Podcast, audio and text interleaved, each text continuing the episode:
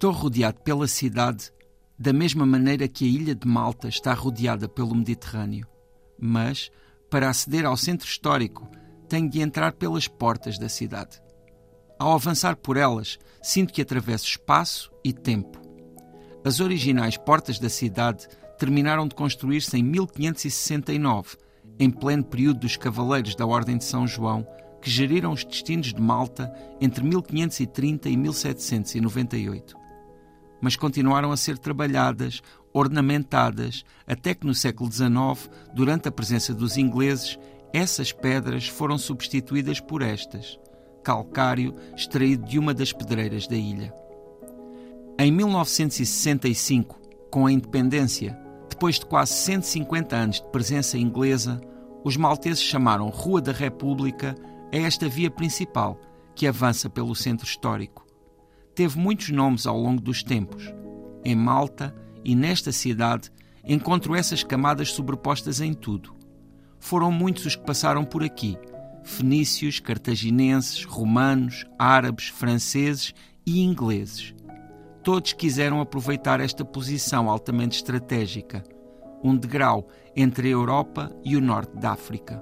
Os cavaleiros, originários de vários países, deixaram a marca que mais provoca o imaginário coletivo. A sua presença corresponde ao período mais próspero do território, que produziu as obras mais perenes, como é o caso da Co-Catedral de São João, que encontra à direita enquanto desce a Rua da República. Esse é um dos exemplos mais impressionantes do auge do Barroco, com um interior trabalhado com extremo detalhe, do chão ao teto. Continuando o caminho, chega aos Jardins Guardiola. Oferecem a vista sobre o porto, sobre todos os barcos que cruzam este caminho, entre as várias margens, e também sobre o Forte Santo Ângelo. Este forte teve um papel muito importante no histórico cerco de Malta, em 1565. Nessa data, o sultão do Império Otomano lançou um forte ataque com a intenção de ocupar o arquipélago. Em que mundo viveríamos hoje se não tivessem resistido.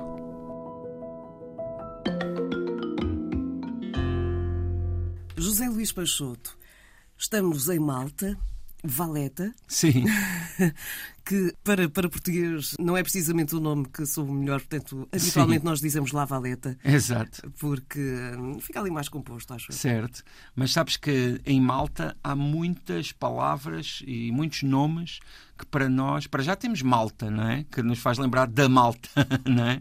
Depois a segunda ilha de Malta é Gozo que também tem para nós outro significado. Gozo é muito bom. e depois há, há, aqui a valeta, que muitas vezes diz lá valeta, não só em Portugal, mas noutros lugares, e tem um pouco a ver também com um dos fundadores da cidade. Porque hum, esta cidade tem o seu nome de Valete, que era um cavaleiro um grão-mestre da Ordem de São João Batista, que nós também chamamos às vezes Ordem de Malta, e que foi muito importante em Malta. Aliás, ainda hoje, uh, uma das, pronto, dos momentos em que ouvimos falar deste pequeno país é justamente quando se fala dessa ordem religiosa que esteve, de certa forma, a gerir os destinos desta ilha entre 1530 e 1798, ou seja, quase durante 250 anos. E isso vê-se, pronto, em muitos, muitos pontos da cidade, eh, nomeadamente em Valeta ou La Valeta, como preferirmos. Inclusivamente, para nós portugueses, há um aspecto que acaba por ser sempre ali marcante, que é o facto de dois dos grão-mestres, que é o nome da figura mais alta da hierarquia dessa ordem, terem sido portugueses e, portanto, eles terem sido, vá lá, os, os governantes máximos do país, né, nesse período, e terem deixado muitas ligações e muitas ainda hoje são muito conhecidos lá. Um deles é o Pinto e o outro é o Vilhena. Uh, para nós é muito engraçado ouvir esses nomes lá no meio dos outros nomes. Porque, claro, esta ordem era uma ordem que tinha como propósito contribuir para a conquista da Terra Santa e Malta ficava ali num sítio absolutamente estratégico para chegarem da Europa até à dita Terra Santa, não é?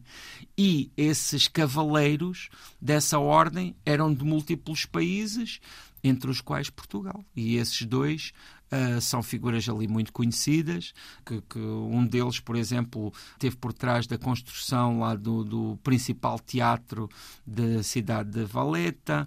Contribuíram também, como muitos outros, porque essa é uma obra assim coletiva e que ultrapassa um simples indivíduo para a construção do que chamam a co-catedral uh, de São João, sendo São Onde João tem o famoso Caravaggio. Sim, tem lá dois quadros do Caravaggio, um, um especificamente que é o mais famoso, é a decapitação que é, de São João Batista. Que é a decapitação de São João Batista. Ora, tudo isto anda à volta de São João Batista, porque São João Batista é o patrono da ordem de São João Batista, que era que estava instalada em Malta e que foi ali importantíssima, não é? E isso depois faz com que nós ainda hoje, quando caminhamos sobretudo ali no centro histórico de Valeta ou de La Valeta, uh, que sintamos quase que estamos no outro tempo, não é? Porque para já é tudo feito naquela pedra, naquele calcário uh, branco, que é muito também mediterrâneo, que às vezes até tem assim.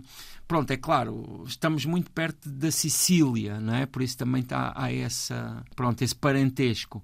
Mas também não estamos muito longe da Tunísia, da Argélia. É um misto dos e, dois mundos. E sente-se um pouco isso ali. Uma coisa que até digo que é muito interessante em Malta e que eu não tinha conhecimento antes de lá ir é a língua, o maltês que é uma língua que, curiosamente, tem várias influências e tem vocabulário de várias origens, mas é, sobretudo, creio que à volta de uns 60%, originário de alguns dialetos ali do norte da África. E, curiosamente, é uma, é uma língua que é escrita no alfabeto latino, mas que tem essa sonoridade para nós, assim, próxima do, do árabe, vá. Estávamos aqui, ou estavas tu a falar sobre alguns nomes que a nós nos podem parecer curiosos eh, quando estás em Malta, mas há um outro eh, que é a Vila do Popeye. Ah, sim, essa, essa, é muito engraçada. Sabes que para mim foi uma surpresa porque eu não sabia que existia lá esse cenário. Eu também não. E para mim foi. A tua foi... viagem levou-me uh, a descobrir que existia uma Vila do Popeye, não fazia ideia. Mas olha, para mim foi especialmente marcante porque o primeiro filme que eu vi no cinema, no grande ecrã, foi o Popeye, esse mesmo que foi filmado lá e marcou muito na altura, embora não é um filme que toda a gente conheça, não é um filme assim que toda a gente mantenha grandes recordações dele, mas para mim foi muito marcante, foi, acho que foi para aí em 1980 e claro, foi a primeira vez que vi no cinema, até foi no Condes, aqui em Lisboa, e estava longe de imaginar, eu, eu vi um pouco ao longe esse cenário, porque eles mantêm o cenário todo lá, e segundo me foi dito, porque eu não estive mesmo lá, mas vi, imagina, a partir de um barco, que também é um bom lugar para ver, e ali em Malta é também um lugar porque comum. aquilo fica ali numa bia, portanto, Sim. naquela zona. Mas nas ilhas, ali em Malta e na, pronto, nas outras ilhas também, há muitas baías lá. E essa é uma das coisas também fabulosas quando se vai com bom tempo é uh, explorar essas baías, porque são autênticas piscinas, embora não sejam bem aquelas praias como nós idealizamos eh, aqui em Portugal, continental pelo menos, com areia, etc., porque muitas delas são as rochas e depois a água. E essa do, do Popeye fica numa baía lindíssima, que inclusivamente eh, é rodeada por algumas grutas que também acho que foram usadas no filme. Eu até fiquei com vontade de rever o filme, na verdade.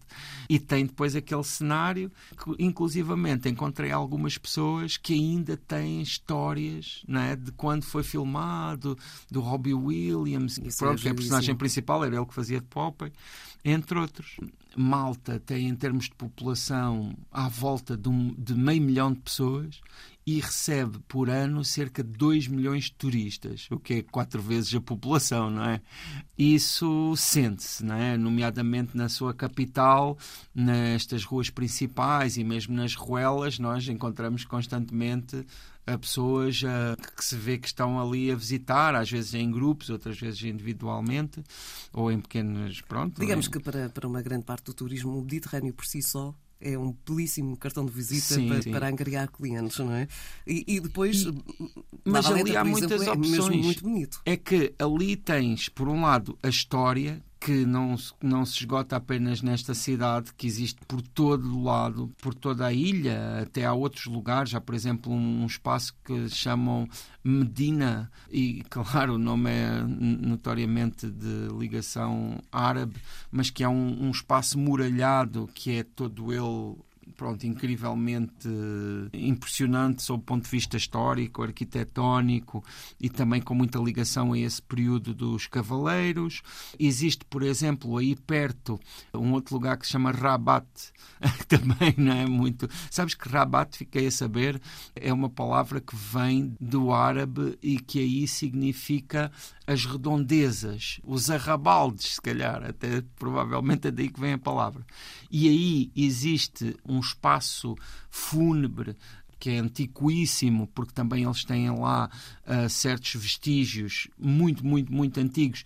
Neste caso, dão conta, por exemplo, de, dos primeiros cristãos no, na Europa. É? o que é também muito forte, mas eles têm lá outros espaços arqueológicos que inclusivamente se julga que datam de 5 mil anos antes de Cristo, ou seja, são anteriores às pirâmides, são anteriores a muitas coisas que nós consideramos normalmente como as mais antigas. Há mesmo muita história ali. Estamos na reta final desta conversa. José Luís Peixoto, porque Malta fica relativamente perto de Portugal. Sim. É necessário um esforço financeiro muito grande para lá estarmos uma semana de férias? Em termos de deslocação no voo, não é muito caro. Há voos diretos, constantes, a um preço bastante acessível. Em termos de estadia, eu acho que vai depender um pouco da escolha, que se faça, claro. porque existe uh, possibilidades mais económicas, mas também existem outras bastante mais elevadas. Mas ainda assim é possível, é possível. A pessoa também se desloca bem dentro da ilha e acaba por ser uma opção bastante interessante para aqui a partir de Portugal. Pronto, e ficamos por aqui. Ficamos com vontade de ir a todos de irmos lá, a, a Valeta, a Malta. José Luís Peixoto, Tanto Mundo, este e outros episódios em permanência nas plataformas de podcast.